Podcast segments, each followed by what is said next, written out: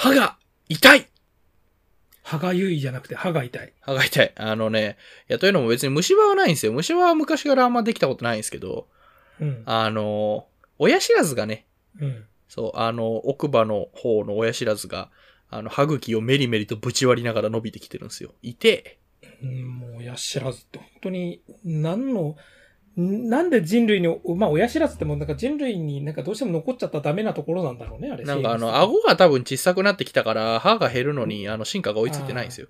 多分ね。俺もこの前親知らずをね、あの、麻酔打って寝てる間に全部抜いたけど。いいよ親知らなずなくなったら最高ですよ。いいよなそれ。れ、あの、無痛でやってくれるとこいいよね。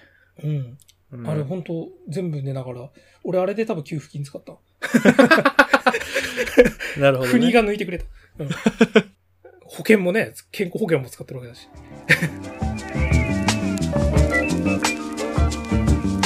Heroes, Kaiju, action movies. Hopeless otaku and occasional guests talk their hearts out. This is Remocone Radio.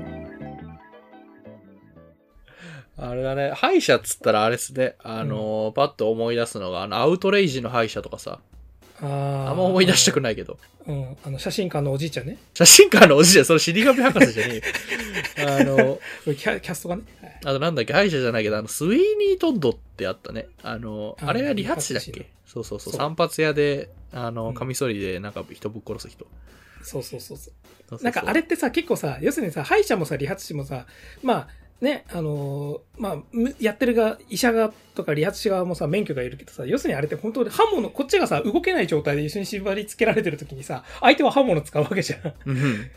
うん。かなりなんだろう、映画とかで言ったらね、まあ、それこそ拷問とかね、007が敵に捕まった時にやられる拷問みたいなシチュエーションなわけじゃん。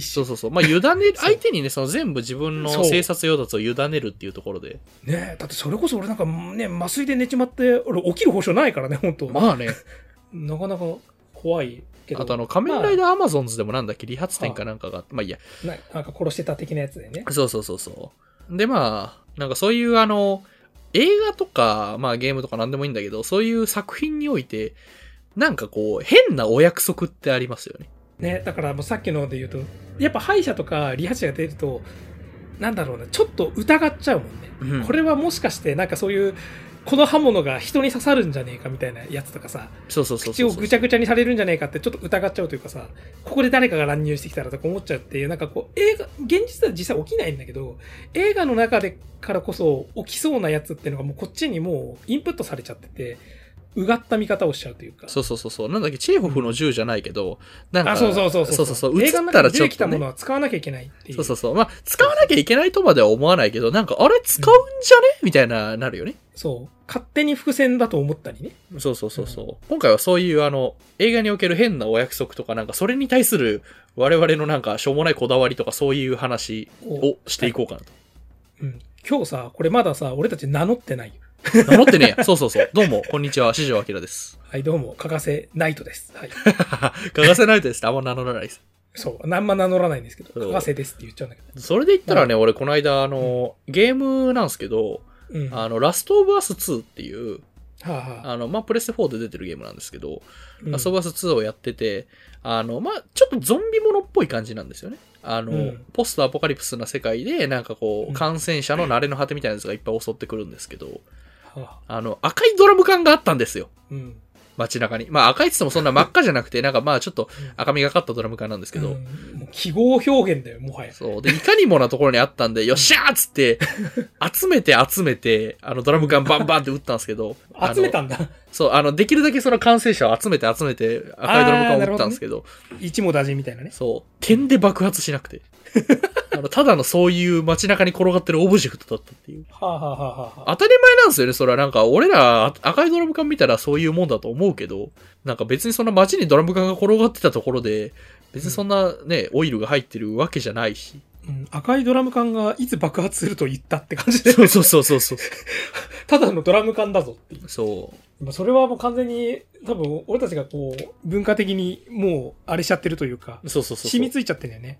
だからほら、あの、ラストアクションヒーローって、シュワちゃんの映画。ああ、翔ちゃんの。あれは映画のそう、え、映画の世界から出てくるんだよ、キャラクターが。うん現実世界に。あのパートですげえ面白いのは、あの、なんか敵が逃げるときに、その、シュワちゃんが、シュワちゃんちゃんと付けしない方がいいんだよね、これ本当はね。シュワが、どうでもいいこと悪いけど、シュワルツェネッガーがですね、あの、よく映画とかであるけど、銃でとりあえず見える車を撃つんですよ。そしたら爆発しねえって。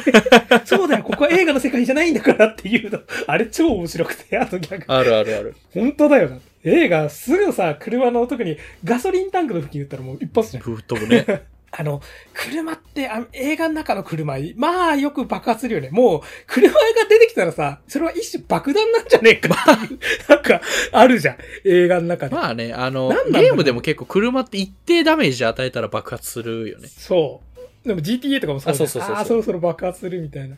な、なんだろうね。あの、あれも一種のお約束とかいうか。まあ、今の車描写で言ったらさ、あの、助手席側の、はいはいはいはいはいはい。俺、あ俺がめっちゃ苦手なやつね。あの、そうそうあの、車を運転中に、あの、運転してる人を助手席側から撮ってるカットが苦手。そうそうそうそう。あもうそれは次に車が突っ込んでくるっていう、そう もうそのために待機してるアングルなんだよ。大体ね、あの、俺調べ、ろはいこれカメラ待ってます。俺調べ大体6割ぐらいの確率で横からトレーラーとかが突っ込んできて、で、あの、車がゆっくりと回転しながら宙を舞う描写が入る。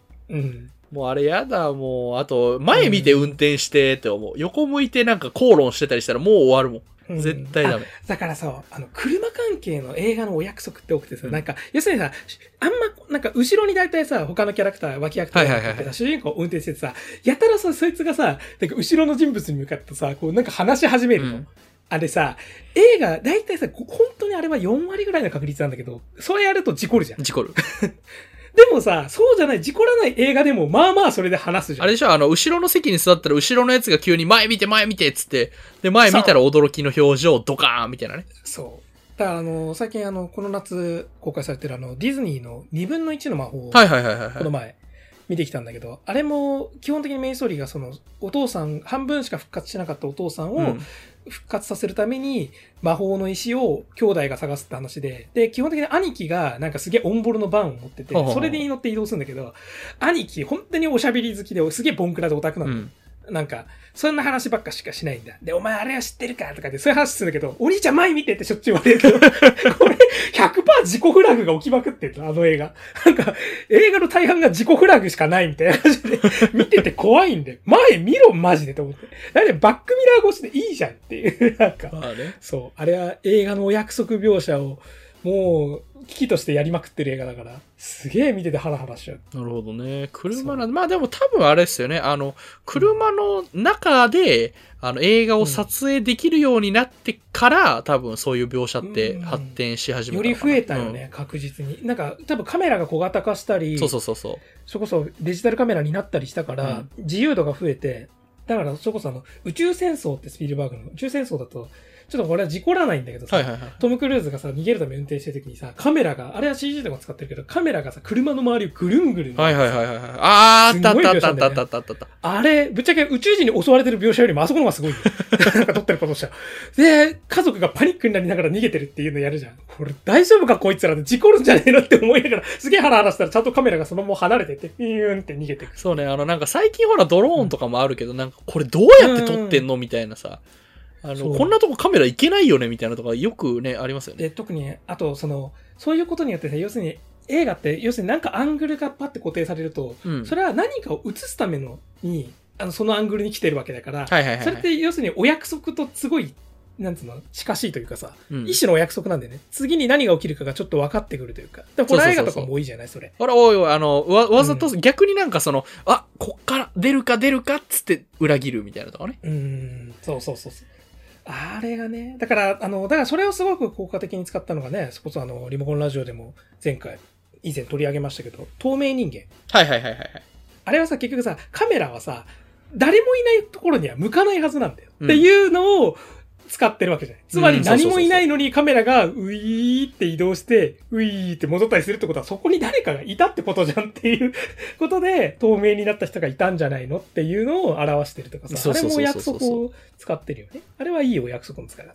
あとね、ホラー映画系、ホラー映画とまたちょっと違うか。あの、うん映画において結構出血っていうか血が出る描写あるじゃないですか。うーん。俺血が出る描写とか、あの、傷だらけになる描写とかで、いっつもやっぱ心配になるのが、あの、衛生面がちょっと心配になって。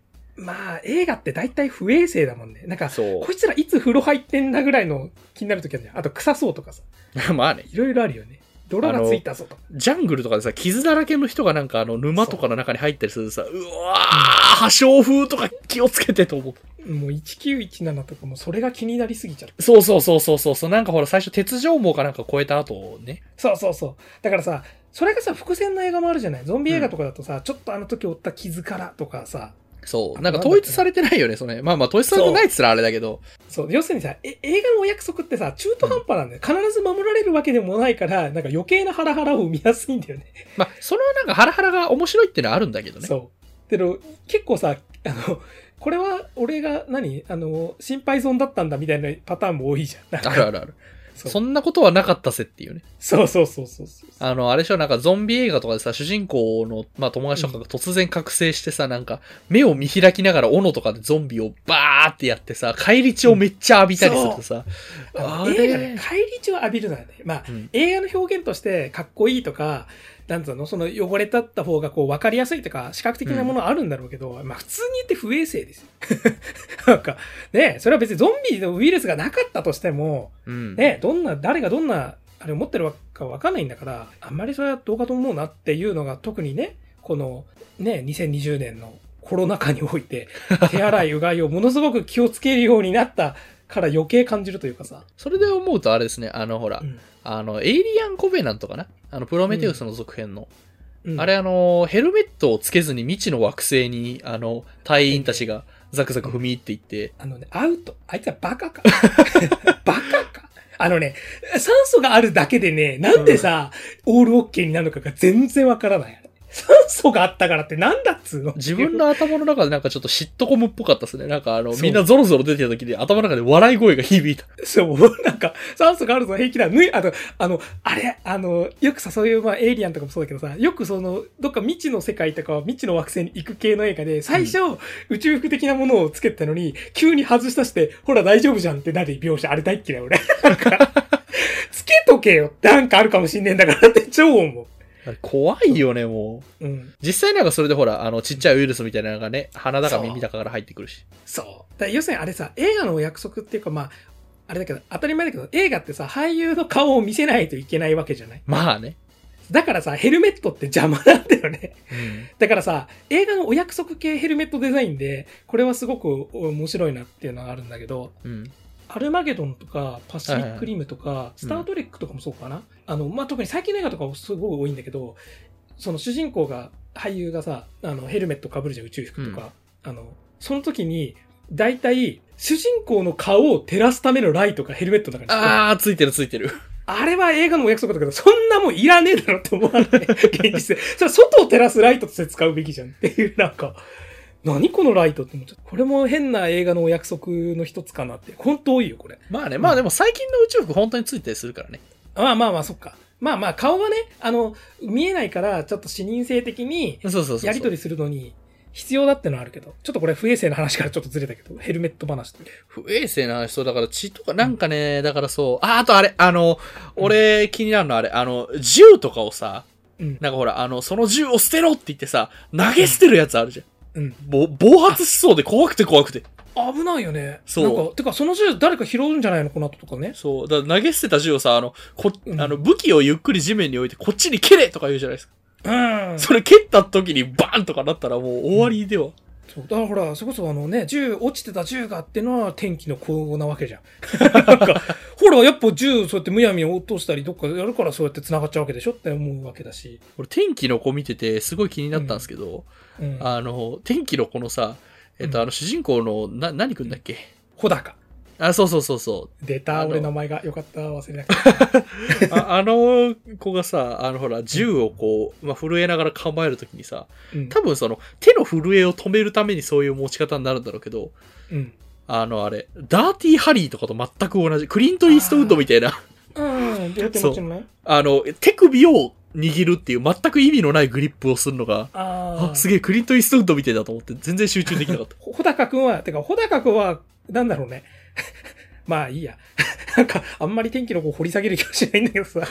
まあ、なんだろうね。なんか、まあね、銃とか衛生面。あ、でも衛生面の話ちょっと戻すけど、うん。じゃあ映画のお約束的なよくある描写で俺すげえ好きなのは、うんあの手洗う場面好きです。ああ、わかる。あの、特にあの、血とかで汚れた後にすげえゴシゴシ洗うじゃん。で、血がどんどん流れてくるじゃん。あれは、そうだよね、洗わなきゃね、綺麗にねって思う。なんか。あの、シンクにめっちゃ血がこう流れていくみたいなね。そう、あるあるあれちゃんと、あの、映画の登場人物がちゃんと体を洗う場面があるとすげえホッとすんだよ、俺、なんか。俺、シンクにね、あの、あれだったら、ほら、あの、結構あるんだけど、ほら、あの、撃たれた弾をさ、取り出すシーンあるじゃん。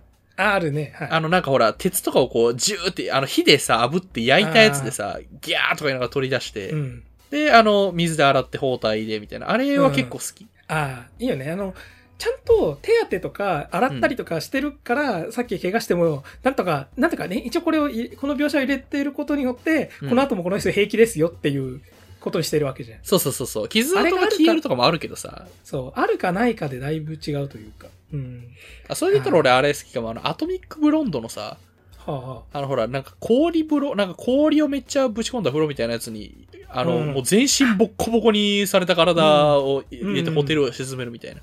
あ。あアトミックブロンドは、アトミックブロンド自体はちょっと俺あの、あんまりアクションがスタイリッシュじゃないというか、わざとなんだけど、ちょっと痛々しいからあんま好きではないんだけど、あ。うん。うんでもそういうシーンがあったのはよかった。うん、あの、クールダウンのね。あれ、そうそうそう。確か、マトリックスのリローデットかなんかの撮影中に、マジでキアヌ・リーブスやってたよね。氷風呂に毎回入ってたっつって。あのアクションが過酷だったから。うん。すごいな。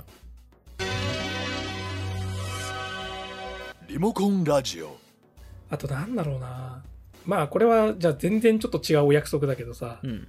まあ俺はこれ毎回日常生活に取り入れたい映画のお約束としてやりたいのが。あの、いいニュースと悪いニュースがあるって言いたいんですこれ定番のお約束セリフ。そういう、そういうやつね。うん。あの、なんだろう。あの、なんだっけ、よくあるアメリカンジョークでさ、いいニュースと悪いニュースがある。どっちから聞きたい？っつって、いいニュースって言ったら、君の車のエアバッグは正常に作動したよあらららら。つ 要するに事故ったってことなんだけど、うんそういう、ちょっとひねったやつね。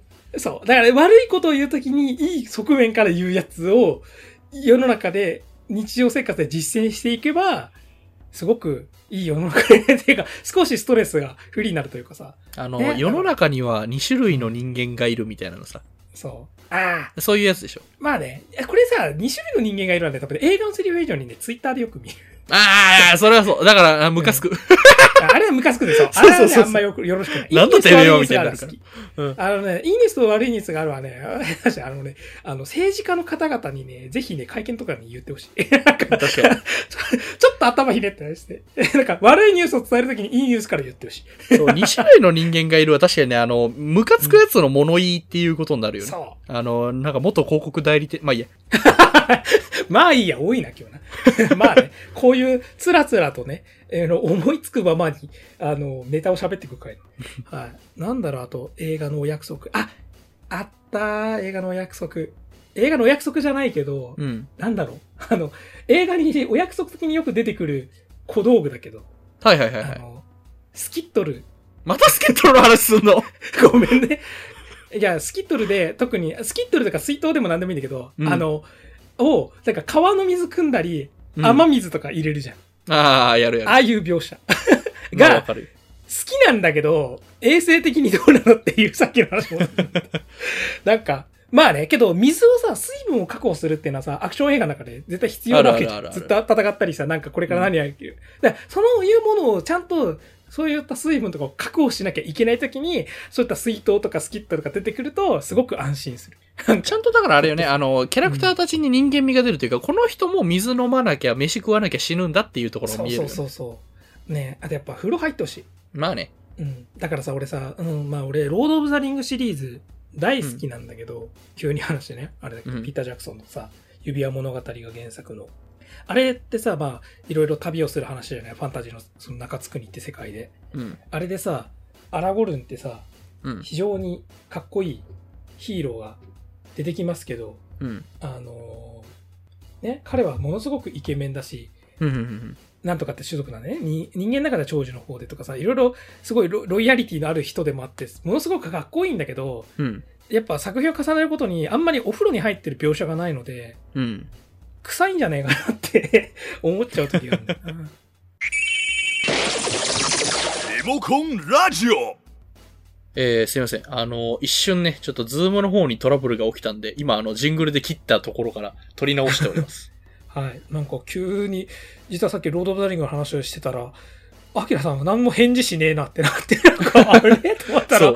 これ音超ちっちゃくなってね、みたいになって、なんかよくわかんなくなって。なんかね、この、結構ね、オーディオの機材よくわかんないんですよね。なんか、うん天候とかもあんのかな？わかんないけど。あとまあ、アプリ、いろんなアプリとかさ、機器とかをさ、そうそうそういろいろ結局さ、素人なりに組み合わせて使ってるからさ、どこにエラーが起きたかわかんなくなるんだよね、一瞬にな。そうなんですよ。そう、全部チェック、しなきゃいけない。これあの、リモコンって言ってますけど、我々本当に完全リモートでやっております。これがリモートワークの難しさですね。ね、うんほんとね、なんか起きた時にね、対応がちょっと。そう。しかもそれぞれ各々で対応しなきゃいけないからさ、みんなでやってることなのに、なんかあんまり協力できないね、そこはね。そうそうそうそう。これちょっと試してみてもらっていいですかとか、あの、再起動してもらっていいですかとか言ったら、再起動してる間連絡取れないとかね。そう。状況がわかんなくなっちゃうから。っそうそうそう。ていうなこともね、ありつつ、だからこそリモコンラジオなんだぞっていう、リモコそうンラジオのそうそうそう。一種のね、もうリスクですよ、これは。何の話だっけ？ええっと、ロード・オブ・ザ・リングか。まあ、俺が、そうロード・オブ・ザ・リングのアラゴルンは臭いんじゃないかって。そうそうそうそう。まあ、映画のだから変なこだわりとかお約束の話ですね。そうそう。だから、血、帰り血とかさ、いろいろ泥とかですぐ汚れるけど、ちゃんと洗えよって話です。で、洗ってるシーンを見ると安心するよねって。どんなにかっこよくても、そいつは臭いんじゃないかって。なんかね、映画は、その、お約束っていうか、まあ、すっ飛ばしちゃうからね、逆にそういう描写はね。まあね。あ入れるとだから逆にテンポ悪くなるからね。あれだ、映画のお約束描写思い出した。あの、水、あの、これはホラー映画に多いけど、湖とかが出てくると、すぐ飛び込む。ああ、わかる。やめろって。絶対なんかいるから。水系はね、あのほら、水飲んだりすんのもさ、うあれじゃんあのそうあんまり透き通ってる水は逆に危ないとかあるよね。あの、うん微生物も住まないような、あのあ水は結構。構やばいとか。あと基本的には煮沸した方がいいですよ。まあね。だからあれで、だやっぱね、ドラえもんの真水ストローっていいよね。あれ結構俺欲しい道具の一つかも。急に ドラえもんの話したけど。うん。あれ便利ですよね。そう、だからさ、まあ映画のお約束、なんでしょうね。まあ、例えばさ、映画を見ててさ、こう、良い子は真似しないでね、みたいなのもあるけど、ああるあるまさにそういうことで、そう、あれを結構やっぱ現実として捉えすぎると良くないぞっていう。まあ、お約束とまた違うけど、ほら、あれよね。うんあの、なんか、主人公がさ、あんま殺してない主人公でもさ、あの、後遺症とか残るんじゃないっすかねみたいなのは結構あるよね。ああ、あれかさ、映画のお約束そうだ、あの、殺さなければいいと思ってて、足打ったり、なんか気絶させたりするけど、それはそれで結構危ういのであってね、例えば結構ちぎってはなきゃ、ちぎってはなきゃね。そう、後遺症残ったりさ、俺足だけ打ったってさ、ね、後障害残る可能性全然あるわけじゃない？足切断するとかさ。だターミネーター2とかそうだよね。ね、なんか俺は殺してはいないとか言いながらさ、バンバン撃ってんじゃん。お前さ って思い、その後の人生すげえ大変になるかもしれないんだぞ、その人と思って。あの、もしね、今後、あの、皆さんちょっと、あの、銃を持って、うんあの、相手を、相手を殺さずに制圧したいとき、足打ったら大丈夫みたいなことよく言いますけど、うんあのね、あの、太もも打っちゃダメっすよ。太もも打ったら人死ぬからね。あ、そっか。ね。結構ぶっとい血管とかあって、そこから湿血死とかするよね。絶対ダメですから。太ももってあの、うん玉も取り出しにくいわ、あの、出血も多量だわで。うん。で、歩けなくなるわけだしね。そうそうそうそう。やばいよね。なんか、動かなくするのはなんか、あの、手の甲とかを打ちましょう。手の甲だとけど、映画の中のだと手の甲ぐらいだと、何のこれ式って言って動いてくるやつ多いんだよ。実際痛すぎて動けなくなるから、素人だったら。だってさ、俺さ、それだ、これ映画のお約束だけどさ、だから、うんまあまあなアクションスター系の映画でさ、手とか貫通するときないたまに。あるあるあるあれ。、あれさ、しかもさ、手貫通したのにさ、その後さ、ちょっと手撫でるぐらいでさ、いてて、みたいな。いててじゃねえよ。いてえよ、それと。確かにね。あの、なんだっけ、あの、シティハンターのさ、あの、序盤の名場面でさ、うん。あの、ほら、このまま撃つと、あの、うひ人質を取ってる犯人がいて、こう、ほら、うん。あの、ぶち抜いて当たっちゃうからっていうことで、あの、ー人質までぶち抜かないように自分の手を一回ぶち抜かせて、みたいな無茶苦茶な手法をやったりする。そう、自分の手にこう、あの、銃をこう、つけて撃つことで、一回自分の手で弾速を下げて、何その、サプレッサーみたいなこと、手でやるなよ、つ。そうそうそうそう。かっこいいんだけど、かっこいいんだけど、ちょっと心配にはなるよ。うん。あとあれだよね、まあ、銃で言うと、長弾ってやつあるじゃん。要するに弾長弾がねるっていう。ねうんあれも危ないわけでしょ、結局。逆には、あの、俺はその長弾を生かしたシーンで超好きなのは、あの、ロボコップ2の冒頭かな、あの、人質、そ、そそれこそシティハンターみたいな感じで。人質を取った犯人がいて、あーっつってこのままじゃ、あの、当たるって言ったら、ロボコップちゃんとこう、プルルルルって計算して、軌道をね。壁、壁にはバウンドさせて、この、この角度でこう撃てば、長弾でこいつだけに当たるっつって、ダチンっつってこう、当てて殺すの超かっこいい長。弾ね。あとね、なんだっけ、あの、うん漫画のほら、仮面ライダースピリッツのさ、はあ序盤の、えっと、結城ジョージのライダーマンの話で、はああの、復活した鎧元帥かなんかを倒すときに、うん。あの、マシンガンアームを体内にぶち込んで、体の中で長弾させまくってぶっ殺すっていうシーンがかっこいい。はあ、すげえ、その、はい。そうあの、起動計算のシーンってかっこいいよね。ああ、わかる。あの、コンピューター的なやつがさ、そうそうそうそう。ね、あの、敵のあれを見切ったみたいなやつやるやつ好き。だから、ちょっとこれはお約束ではないんだけどね、あの、ちょっとシビル王キャプテンアメリカで、はいはいはいやべえ、クソ、放題に乗っ取って言っちゃった。キャプテンアメリカシビル王。いいじゃん、別に。いや、もうそこは絶対使わねえ。キャプテンアメリカシビル・ウォーで、あの、クライマックスで、うんやっぱ、近接格闘だとキャプテンアメリカの方がはるかに強いから、うんアイアンマンがこう劣勢になってる、してる時にフライデーが分析して、見切ったあーってなるそうそうそうそうそうあれ超好き。あれね、パンチの軌跡をもう分析してっていう。そうそうそう。あれも確かコミックにあったシーンだった気がするな。はあ、そうなんだ。そうそうそうそうう。あれ、かっこいいよね。で、あれかっこいいよねアイアンマンは、絶対その、格闘経験では、キャプテンアメリカに負けるからこそ、テクノロジーで補うっていう、ねそうそうそうそうアイアンマンならではの応戦の仕方というか。しかもなんかちょっとトニーのさ、ちょっと負け惜しみ感はあんのよね。あの、こっちはパンチの軌道を読んでんだぞ、クソみたいな。そうそうそう、こっちはハイテクなんだ、そこの野郎っつって。そうそうそうそうそうそう負けるか、こんなところでっていうね。あのね。いいよ。ね。はい俺あの、軌道計算のシーンだったらすごい印象的だったのが、あの、岡田くんが出ててさ、あの、ザ・ファブルってあるじゃん。あ、はいはいはい。あの、殺し屋の話。殺し屋が、あの、大阪に潜入しなきゃいけなくなるみたいな。うん、続編できますね。そう、ファブル、そう、続編決まったのよ。やった嬉しい あの、ファブルの、アバンタイトルっていうか、序盤のシーンで、その、ファブルの、あの、視界というか、うん。あの、どこにどう打って、どっからどう来るから、こういう風にみたいな、軌道計算するシーンが入るんだけど、はあ、はあ、それあの、後半の方で使わなくなるのよ。てか、本当にアバンタイトルだけの演出で、え、うんもったいねえと思って。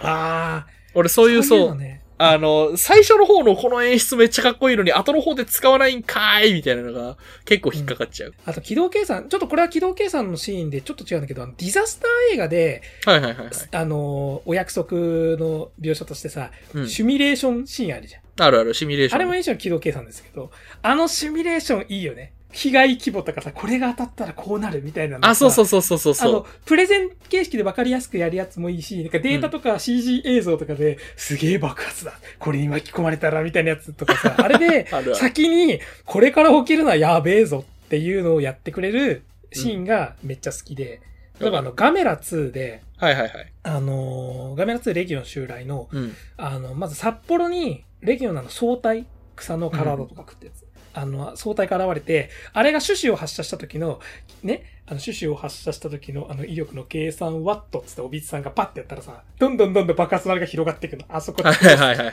あの怖さたるや。こシミュんなことが起きたレーションシーンいいよね。そう。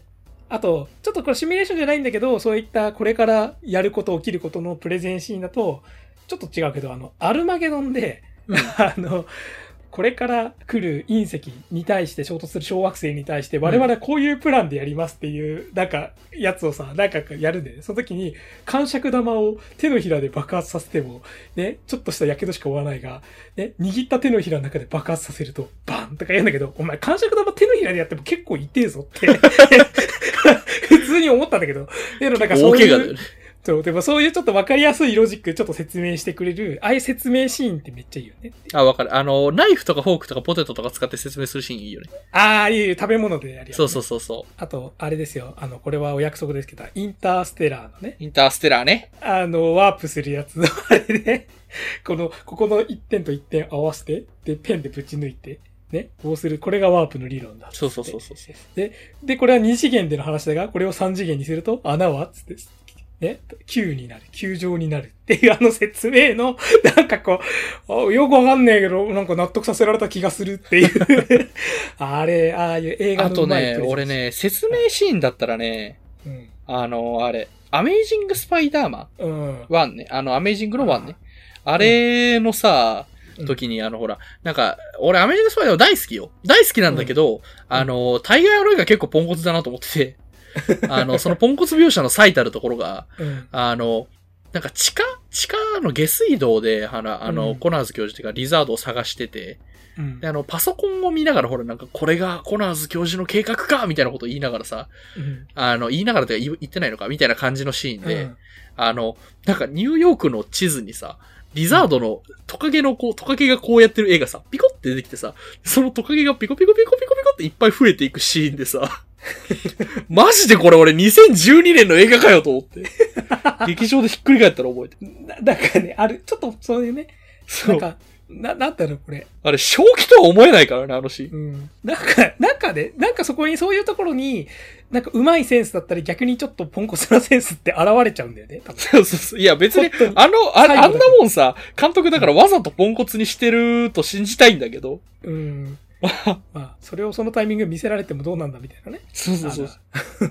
本当にこれつれづれなるまま喋ってるし、一回ズームトラブルで切ったから、なんか何の話したかもよくわかってないぐらいの。そう。あのね、たまにテーマトークじゃなくて、こういうただただ雑談する回もね、てか本来そっちの方がメインのラジオだからね。そうそうそうそうそう。けど雑談って、やっぱりこう、まとまりもないんじゃないかまとまりないね。うん。あ、これはね、日本映画ではあんまりないけど、まあ、アメリカ映画の感覚なのかな？結構食べ物を粗末にするシーンうん。あるじゃん。あー、俺それ、さっき言おうとしてた。あの、うん食べ物が粗末にされるシーンがちょっと苦手。ああ、苦手なんだ。逆に俺、まあ、俺も苦手もあるけど、俺背徳感的に、あれって日本だと、もったいない精神的にさ、あ,、あーまあねんまり受け入れられない部分はあるじゃん。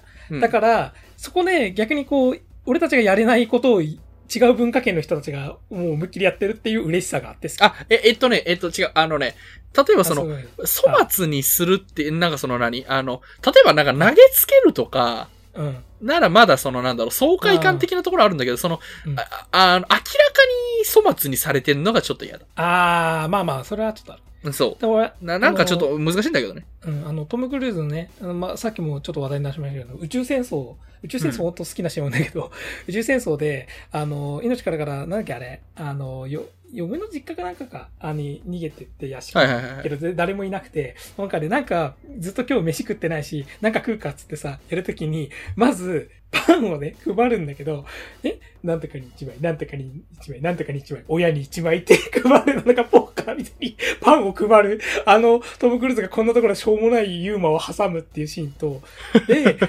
で、ピーナッツバターかなんか、なんかいろいろあるぞ、つって、これさ、好きなの塗って食え、つったら、私ピーナッツアレルギーなの、私食べれない、これも食べれない、みたいに言われて、ああ、そうか、つって、トム・クルーズがなんかぶち切れて、ピーナッツバターを塗ったパンを思いっきり窓にバンって投げつけてから、大丈夫、すべて明日には良くなるっていうシーンがあるの。あそこ超好き。わあ、もうね、食べ物を粗末にするシーンで一番好きだな。まあ、それは粗末っていうかね、もうなんかあれよわかるけど、でも、あの、だって窓にバンってビタンって言ったパンもう食えねえよ。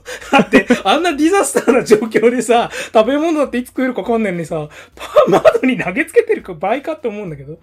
でも、トム・クルーズのもう、なんつうの、子供を安心させなきゃいけないけど、自分が一番焦ってるっていう描写が現れてるし、しかも、大丈夫。もう、もう大丈夫。これ以上悪いことは起きないとか言ったら、次の日の夜、あ 次の日の朝か、あの、飛行機落ちてくるっていうね、なんか、踏んだり蹴ったりもいいとこだよな、あの映画。パンか、俺ね、あの、欧米の人のパンへの、なんか、信頼感じゃないけど、なんかパンとかサンドイッチ系の信頼感ってすごいなと思ってて、いいね。あの、なんかほら、あの、バスケットとかにさ、直で入れない？あ、なんか、また衛生問題戻りそうだけど。そう。ああ俺ね、それで言ったら、あの、パディントンでさ、はあ、パディントン。パディントンっているじゃん、あの、イギリスのね、クマのやつ。パディントンがさ、あの、マーマレードをたっぷり塗ったサンドイッチをさ、あの、うん頭の上に直に乗せてさ、帽子かぶる。熊だから、熊、熊い。や、クマだからそう、ファンタジーってのはいいんだけどさ。熊だから。大丈パンね。まあ、あとまあ、バスケットに直で入れたりとか。あとまあ、全然またちょっと話違うけど、これただのい映画の中の印象的な飯のシーンになるな。あの、ダンケルクでさ、うん。あの、あれ、なんだっけ？潜水艦だっけ？かなんかの中でさ、うんあのあ、、ダンキルクじゃない、それ1917で牛乳ごめん。あ、そうそうそう。はい。ダンケルクでさはい、あの、なんだっけ、あの、なんか、えっと、紅茶とパン、なんか、ジャムジャムあれるやみたいな。つあるよね。そう、なんか、すげえなんかしけったパンをさ、ああの、めっちゃジャムべちゃー塗って食うシーンあるじゃん。あれ、無性にうまそうに見えるんだよね。イギリス飯って感じのね。うんそう。あと、ちょっとこれ全然関係ないけど、ま、まあ、ちょっと食べ物にも当たるのかな衛生問題もあるけどさ、なんか、なんか捜査官的な、探偵とか捜査官的なやつが、その痕跡に落ちてる謎の液体とかをペロって舐めるシーンあるじゃん。あれさ、やめろよって思う時ある。なんか。あるあるある。最近、あのー韓国のうんシークレットミッションっていう映画を、2014年の映画を見たんですけど、それがね、まあその映画すげえ面白いんだけど、まあ、うん。北朝鮮のスパイが韓国の一般人のふりをして暮らしてるっていう前半すんげえコメディなの。へえ。そう。で、それで、なんか、子供がいなくなったって探さなきゃって、いつもは北朝鮮のスパイだから、うん。なんかすごいみんなに優しく当たってるんだけど、実は内心、こいつら監視対象でしかないみたいな超クールキャラなの。はいはいはいはい。でも、子供がいなくなった時に、俺の、ね、俺がその受け持ってる担当範囲で余計なトラブルを起こされちゃ困るみたいな気持ちで解決をしていくんだけど、そのシーンで、おそらく子供がしたであろう立ちションベンの後をペロッシーンがあるの。それで、うん、あいつお菓子の食いすぎだなとかやるんだけど、やめろ。なんか、ギャグでやってんだろうけど。しかもそれを、あの、いなくなった子供、弟が真似をしてペロって舐めて、うえーって。なんか、なんていうギャグだこれと思って。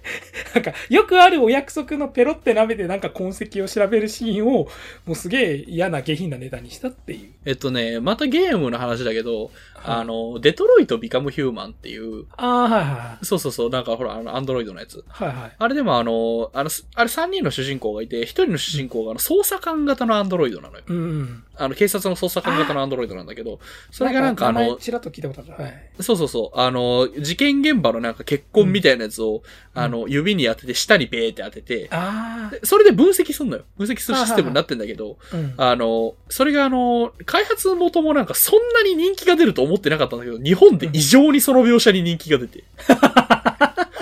ペロって舐める。そうそうはいや、なんか、向こうからしたら、いや、なんか、そういうなんか気持ち悪い描写なんか、うんちょっとシュールな描写として入れたのに、日本はなんかちょっとなんか、なんかちょっと背徳的な感じもあるのかな？ああ、まあちょっと、ちょっと色、色気といううそうそそうそう、かっこよさ、色っぽさ。さっていう風に認識してて、それが面白いなっていう。えー、ああ、でもそれも、そういうお約束のシーンを SF 的に取り入れたってことだよね。そうそうそうそうそう。多分あれだよね。ターミネーター3とかで TX もやってたから、それ。確かペロあ、そうそうそうそうそうそう。だロボットが逆にそういうことやって分析するっていうやつは結構、まあ、あの、逆にその探偵あるあるみたいなやつを取り込んでんのかな？うん、そうだよね。まあ結局操作ってところで一緒だから、そうそうそうそう。うん。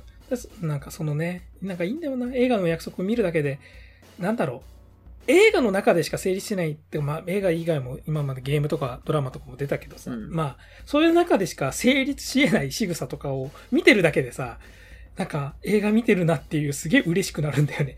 なんかうん、そういう描写だけ。だからあの、エメリッヒの、ロロランド・エメリッヒのホワイトハウスダウンって、あの、チャリング・テイタムえっ、と、ジェイミー・フォックスダウンの方でね。そうです。あの、エンド・オブ・ホワイトハウスじゃないです。あの、ホワイトハウスダウンが、本当にこう、さっき、今まで散々お約束要素っていろんな映画から引っ張り出して言ったけど、お約束要素って、要するにいろんな映画の、いろんな細部をかいつまんであるものだから、要はお約束みたいな映画って実はあんまりないんだよね。なんかうん集積でみんな言ってるだけで、だからよくみんなが言うベタな映画って、じゃあそれ、そういう映画あるのかって言ったら、映画そのものとじゃなくて、いろんな描写から引っ張ってきて、みんなが頭の中で組み合わせたのが、多分そういう映画で。で、意味、なのに、ホワイトハウスダウンは本当に頭の中で思い描いたようなベタなことが起きまくる映画だから、ロケットランチャーを逆に撃つみたいなね。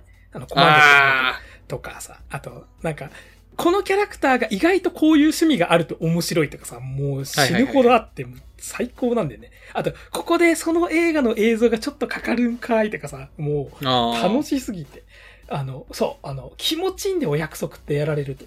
ああ、わかるわかる。うん、あの、あれもね、ハンターキラーもそうだよね。ああ、そうそう、ハンターキラーもそうなんだよ。